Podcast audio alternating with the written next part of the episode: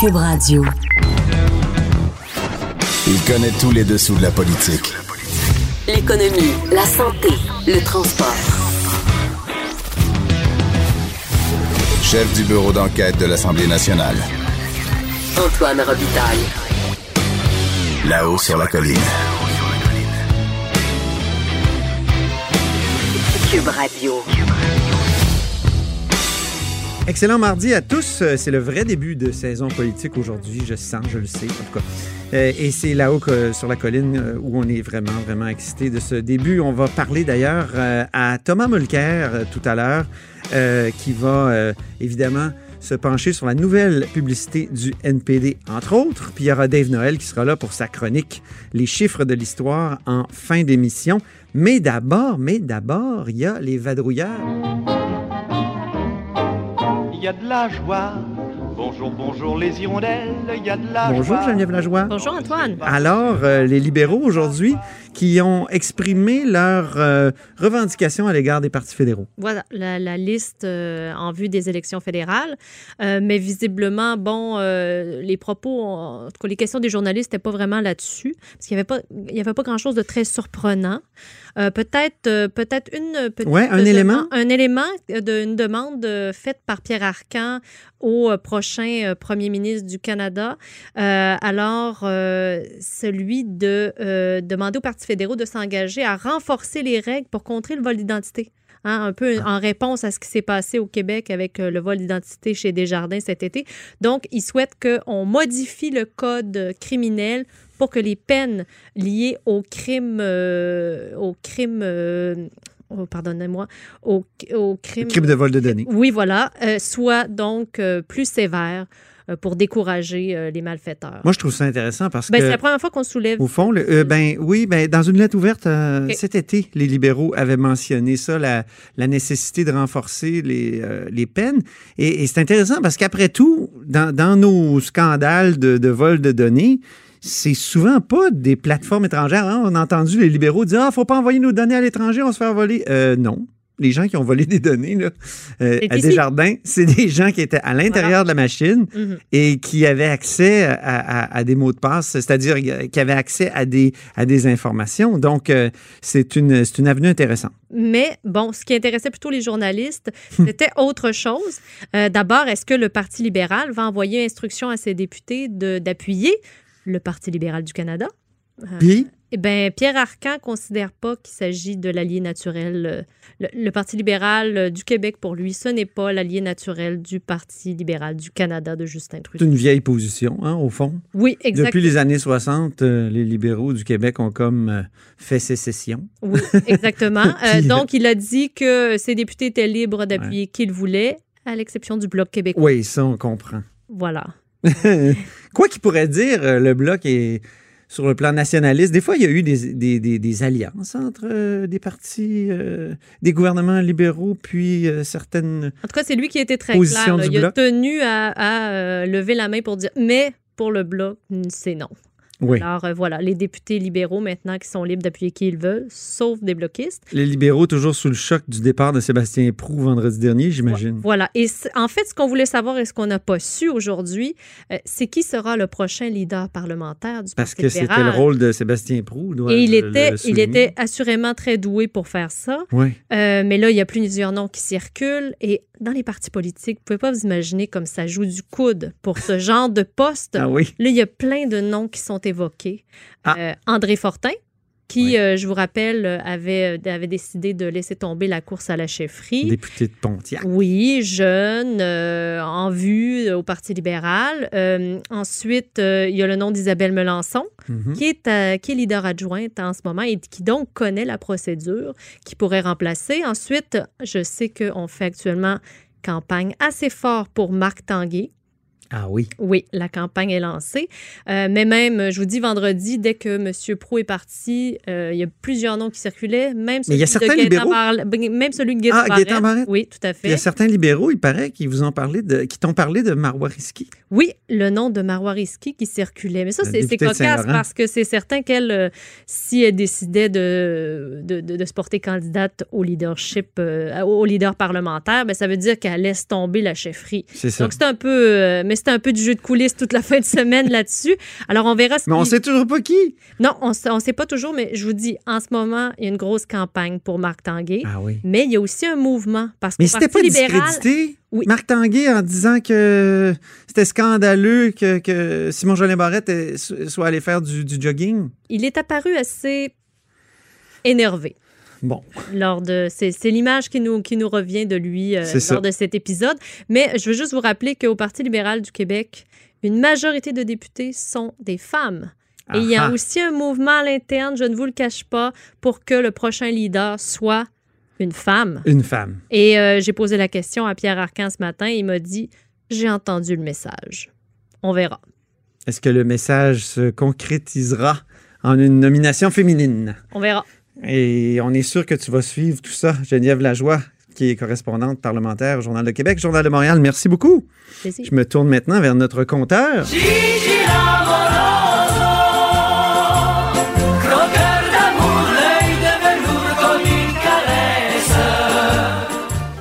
Bonjour, Jean-François Gibault, directeur de la recherche euh, à QMI, et, mais surtout notre compteur. Donc, euh, tu veux nous parler d'exportation, importation, États-Unis, Canada, En qui fait, va souffrir de la guerre commerciale, dans le fond. Tu as des nouveaux chiffres et la guerre commerciale avec même un beau tableau. Ouais. En fait, ce qui arrive, c'est que euh, pour la, la première fois, il y a beaucoup d'économistes qui pensent que euh, la guerre commerciale qui bat son plein entre la Chine et les États-Unis vont rejoindre le consommateur directement. Et pourquoi? Parce que euh, dimanche, donc euh, en fin de semaine, le président Trump a initié 300 milliards de nouveaux tarifs sur des produits chinois, mais cette fois-ci, il y a beaucoup de produits de consommation courante. Donc, des vêtements, de la nourriture, des appareils ménagers euh, qu'on achète dans la vie de tous les jours pour la maison. Et euh, là, on parle d'un tarif de 15% Alors, on le sait.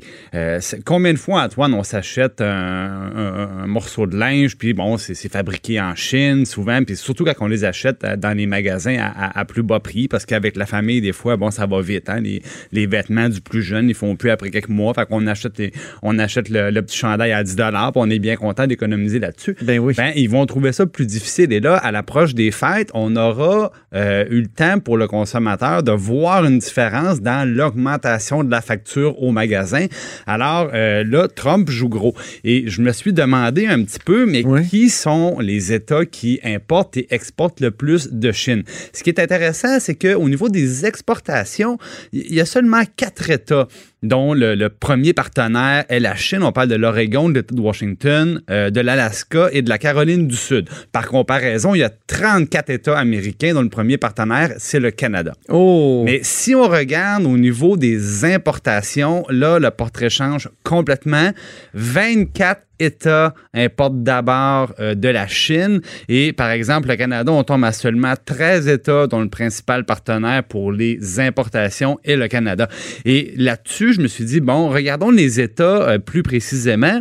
Donc, sur ces 24 États-là qui achètent en Chine, ben, il y en a une majorité qui ont fait élire Donald Trump aux dernières présidentielles euh, américaines, soit 15. Et là, des gros États comme la Floride, l'Ohio, la Georgie, euh, la Caroline Nord comme Sud. Bon, une quinzaine d'États. Et là, on pourrait voir peut-être des, des répercussions politiques quand euh, finalement le consommateur qui souvent voit ça hein, au bulletin de nouvelles, puis dit ça se passe un peu au-dessus de sa tête, là, des, des guerres commerciales. Quand il était question, par exemple, de tarifs sur l'aluminium ou l'acier, c'est moins direct. c'est du carburant à inflation, ça aussi, euh, pour les Ben, États-Unis? évidemment, peut-être ça va nous toucher à un moment donné. Euh, donc, euh, peut-être que l'indice général des prix va Ben, être touché. Il y, a, euh, il y a un bon côté puis un, un mauvais côté. Le bon côté, c'est que souvent, on se dit, mon, mon Dieu, on, on pourrait-tu faire davantage pour encourager l'économie de proximité, encourager nos, nos entreprises?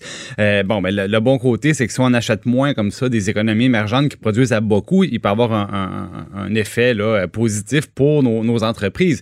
Mais comme consommateur, oui, attention à l'inflation parce que c'est sûr que les prix peuvent monter. Bien. Ben, c'est intéressant. Quel, quel- par exemple, à part les t-shirts puis tout ça, est-ce qu'il y a d'autres euh, d'autres biens de consommation Ben, on- réguliers qui, on, on parle vraiment des, vont, des- selon toi, de- de euh, tous les- être impactés, comme disait Ouais, Jean-Marc ben, Fournier? tous les produits de consommation courante, là, on parle des choses les plus banales, là, brosse à dents, rasoir. Ah oui, non, mais c'est ça, là. Ah oui. Donc, des choses qu'on achète à, à quelques dollars pour un paquet de 10, là, c'est rare que c'est fait au, euh, au Canada, là. Donc, on va voir l'impact sur notre Costco. On va voir l'impact sur notre Costco, exactement. Bon, j'ai fait de la pub, désolé. OK, merci beaucoup Jean-François Gibault, qui est euh, directeur de la recherche euh, à QMI, mais surtout notre compteur. Vous êtes à l'écoute de Là-haut sur la colline. Là-haut sur la colline. Une entrée privilégiée dans le Parlement. Cube Radio. Au bout du fil, ben, il y a Thomas Mulcair qui est là, ancien ministre libéral à Québec, ancien chef néo-démocrate à Ottawa et surtout commentateur euh, à la Joute et à LCN et un peu partout et surtout à La-haut sur la colline. Bonjour Thomas. Bonjour Antoine. Discutons d'élections fédérales. On est à l'heure des slogans, en tout, cas du, du dévoilement des slogans. Et je me demandais ce que tu pensais du slogan du Bloc québécois. Le Québec, c'est nous? ben, ça le mérite d'être un slogan très court, très clair. C'est percutant dans le sens où on identifie spontanément le bloc avec le Québec. La vraie question pour le bloc québécois dans cette élection, est-ce que malgré un nouveau chef, ils peuvent vraiment espérer un meilleur résultat? Vous savez, Antoine, la, la jeune génération, puis je trouve les gens de plus en plus jeunes, mais disons que les, les gens en bas de 40 ans Oui. étaient aux primaires lorsque Lucien Bouchard a fondé le Bloc québécois.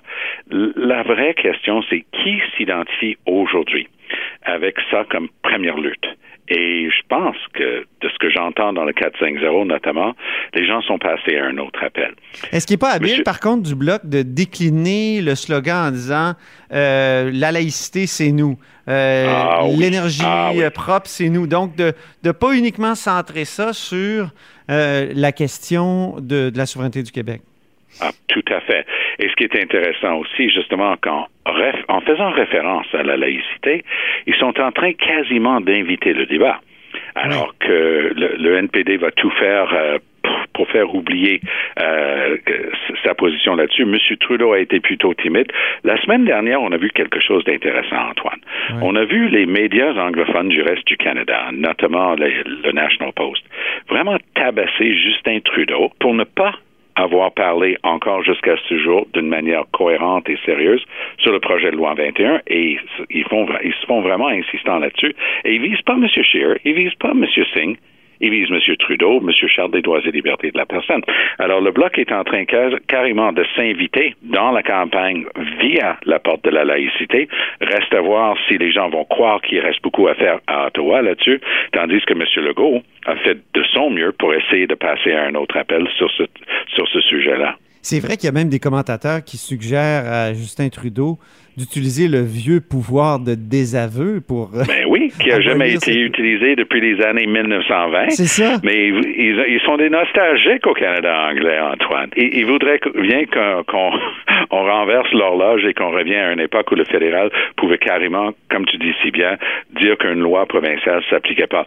Mais à court de ça, Même, même sans se rendre jusque-là, je pense que leur appel, c'est de dire à Justin Trudeau, un instant là, ça fait des décennies que vous parlez de la Charte des droits et libertés de la personne comme étant l'invention du Parti libéral du Canada et vous allez le défendre âprement à tous les moments.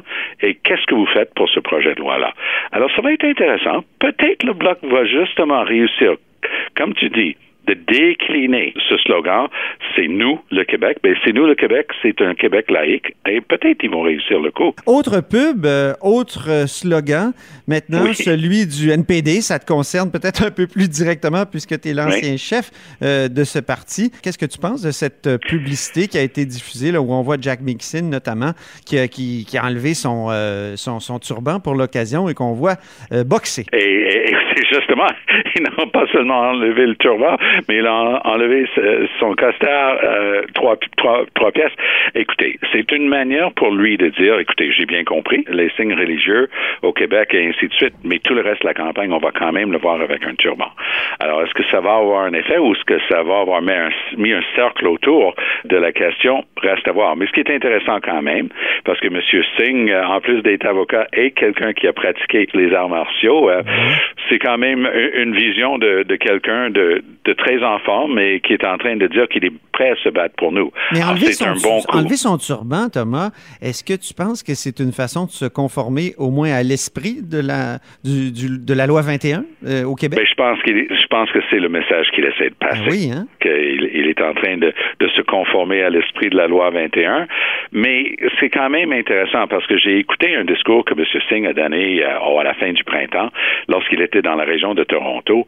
Puis il était très dur à l'égard du projet de loi 21. Et pas besoin de dire à Antoine Robitaille qu'à l'ère euh, des informations qui circulent tellement facilement euh, par les médias sociaux et ainsi de suite, on peut pas se permettre d'avoir un discours très dur à l'égard d'un projet de loi lorsqu'on est dans le Queen City de Toronto Ouais. et dire quelque chose même légèrement différent ici au Québec. Donc, j'ai l'impression qu'il y a des gens qui vont lui rappeler euh, les deux discours. Thomas, j'aimerais t'entendre sur la boxe. Euh, c'est devenu, comment dire, une habitude des politiciens de se faire filmer en soit en s'entraînant à la boxe, soit en faisant des matchs de boxe. On pense à Justin Trudeau, euh, on pense à Marois Risky récemment. On dirait que la, la métaphore ne suffit plus. Il faut que le politicien fasse de la boxe.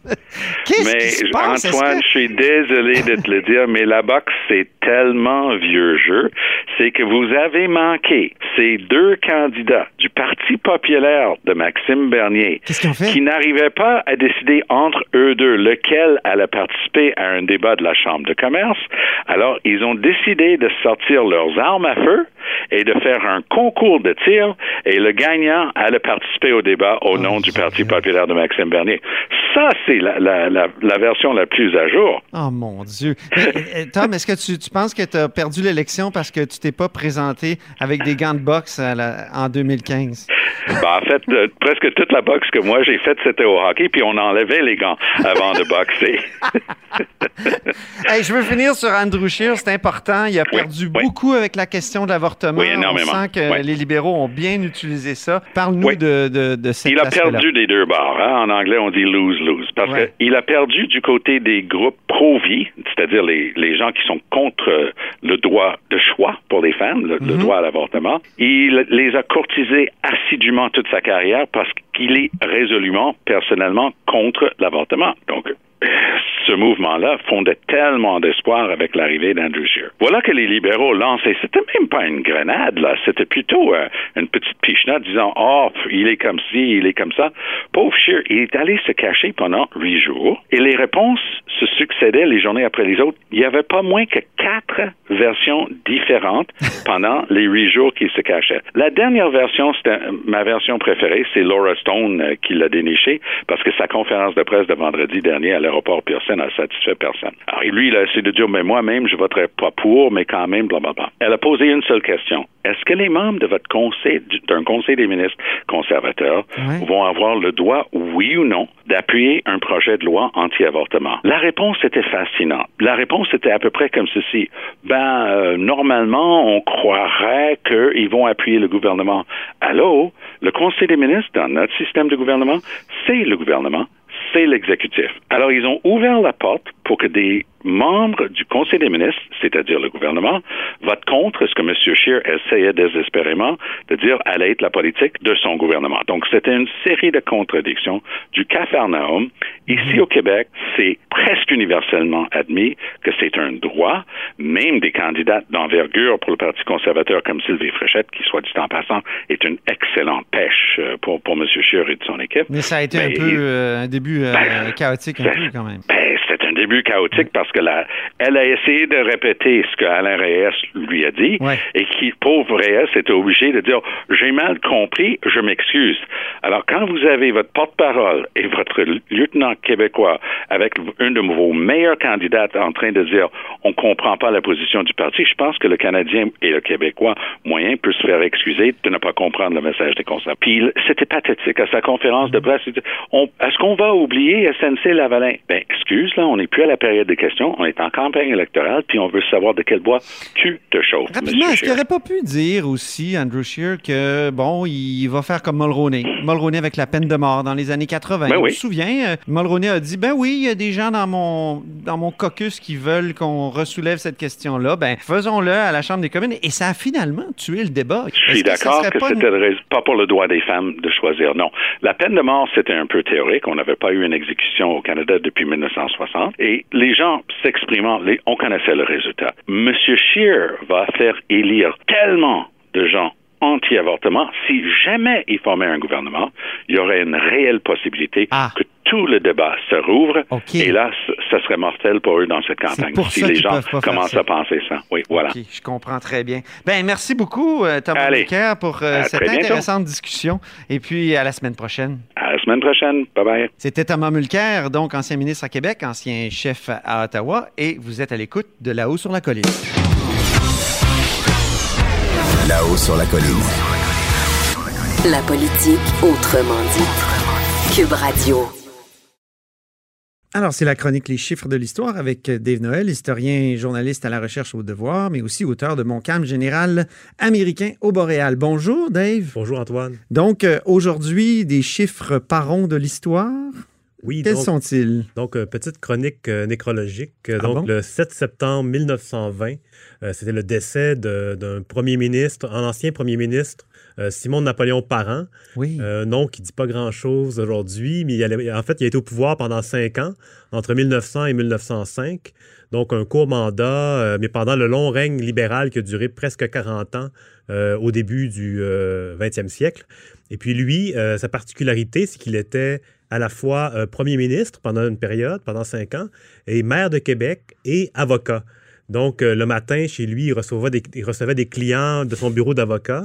Euh, sur l'heure du midi, il allait au à, à l'hôtel de ville euh, travailler dans ses dossiers. et puis ensuite, il allait au Parlement. Donc, il avait des, des, des grosses journées, si on veut. Il devait être occupé. On parle de, de- de fatigue en politique Oui. de- de- des députés, mais lui, en tout cas, il, avait des, des- des- des- des horaires très chargés. Il y a une rue à son nom dans Saint-Sauveur. Oui, ben, ben, évidemment, lui, c'était le député de Saint-Sauveur, à l'origine un député très populaire, pas un grand orateur, mais qui avait été appuyé par Laurier, donc il avait favorisé sa, euh, sa montée dans le Parti libéral. Et puis, donc, un, un- un maire premier ministre, c'est c'est- c'est quand même euh, rare. Et puis, un, un maire député, tout simplement, on en a eu euh, exactement 303 dans l'histoire du Québec. Ah bon? Euh, Il cumulait? oui, on pouvait cumuler jusqu'en euh, 1978 pour les villes de, euh, de plus de 100 000 habitants. Et en 1982, on a interdit ça pour tout le monde, mais sauf les droits acquis. Donc, le dernier qui a été euh, maire député, c'est euh, Lucien Caron, député de Verdun, qui lui a gardé les deux euh, euh, postes jusqu'en 1985. Donc, c'est vraiment le cas le plus tardif. Et puis, donc, euh, Simon Napoléon Parent, en 1920, euh, il décède un peu euh, dans l'oubli. euh, Ah oui? Les journaux du lendemain évoquent très brièvement sa mort. Donc, c'est pas qu'un personnage Qui marquant. avait marqué, OK. Non, vraiment Donc, il y a 99 ans, mort de Simon Napoléon Parent. Et qui est mort il y a 60 ans? Et là, évidemment, c'est l'inverse. Ah! hein. Le premier ministre, un des plus connus de notre histoire, Maurice Duplessis, le 7 septembre 1959. Euh, lui, ça, évidemment, un long règne, au total, euh, donc 18 ans au pouvoir. Et puis, il décède à Shefferville, euh, dans le nord du Québec, euh, pendant une visite des mines du secteur. Donc, dans un petit chalet là-bas, il, euh, il fait une, une hémorragie cérébrale. En fait, il en, il en fait cinq de, de Oh. suite. Et puis, il finit par, par, par en mourir. Donc, et puis, on le, les gens qui sont présents sur place essaient de garder la nouvelle secrète le plus longtemps possible, euh, notamment Martineau, qui était le trésorier du parti. Euh, et puis, c'est- c'est vraiment un, un cas, un cas marquant. Et puis, euh, Duplessis était vraiment reconnu pour être quelqu'un infatigable, toujours euh, énergique, mais il souffrait quand même de, de plusieurs, euh, plusieurs euh, maux. là. Tu sais, ce qu'on entend, là, Dave? hein? Je- Oui, vas-y. C'est la série Duplessis, Oui. avec la mort de Duplessis. Oh! Oui, monsieur. Ben, j'ai rien qu'une chose à vous dire. Vous êtes aussi bien de pas vous tromper parce que votre petite licence, vous allez vous la faire enlever.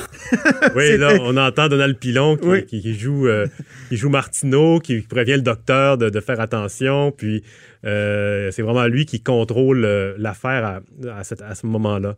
Et puis donc, on ramène le, le- le corps de, de Duplessis, puis par la suite, ça va être Paul Sauvé qui va lui succéder, le, euh, son dauphin, dans lequel on mettait beaucoup d'espoir, mais qui va décéder à son tour au début de 1960. Ben Donc, oui. euh, c'est vraiment une hécatombe à ce moment-là pour, pour le parti. Et puis donc, euh, Duplessis, il souffrait de, de diabète, euh, il avait eu des, des périodes d'évanouissement. Et puis, à la dernière session, avant son décès, euh, en chambre, il avait eu un long- un- une longue absence d'une dizaine de secondes qui avait marqué tout le monde. Il avait Ah oui? bras dans les airs, il était en train de parler. Et puis là, il y a un blanc complet. Et puis Pierre Laporte le raconte, le journaliste, à, à ce moment-là, euh, au moment du décès, à quel point ça avait frappé les gens parce que c'est vraiment vers la fin de son mandat qu'il a commencé à, à perdre des, des aptitudes physiques et à, à paraître beaucoup plus euh, diminué, là, comme, on, comme on le relate à l'époque. Puis il était juste premier ministre, alors que Simon Napoléon Parent, Alors lui, lui, oui, était maire et ça. avocat. Un peu dispersé, oui. OK. Ben, il y a 60 ans, donc, euh, mourait euh, en fonction, le 7 septembre, pour être plus précis, Maurice euh, Duplessis à Shefferville. Merci beaucoup, Dave Noël, pour ces deux rappels de chiffres de l'histoire. Alors, Dave Noël est historien, journaliste à la recherche au devoir et auteur de Montcalm, général américain au Boréal. Vous êtes à l'écoute de là-haut sur la colline. Pour écouter cette émission, rendez-vous sur cube.radio ou téléchargez notre application sur le Apple Store ou Google Play.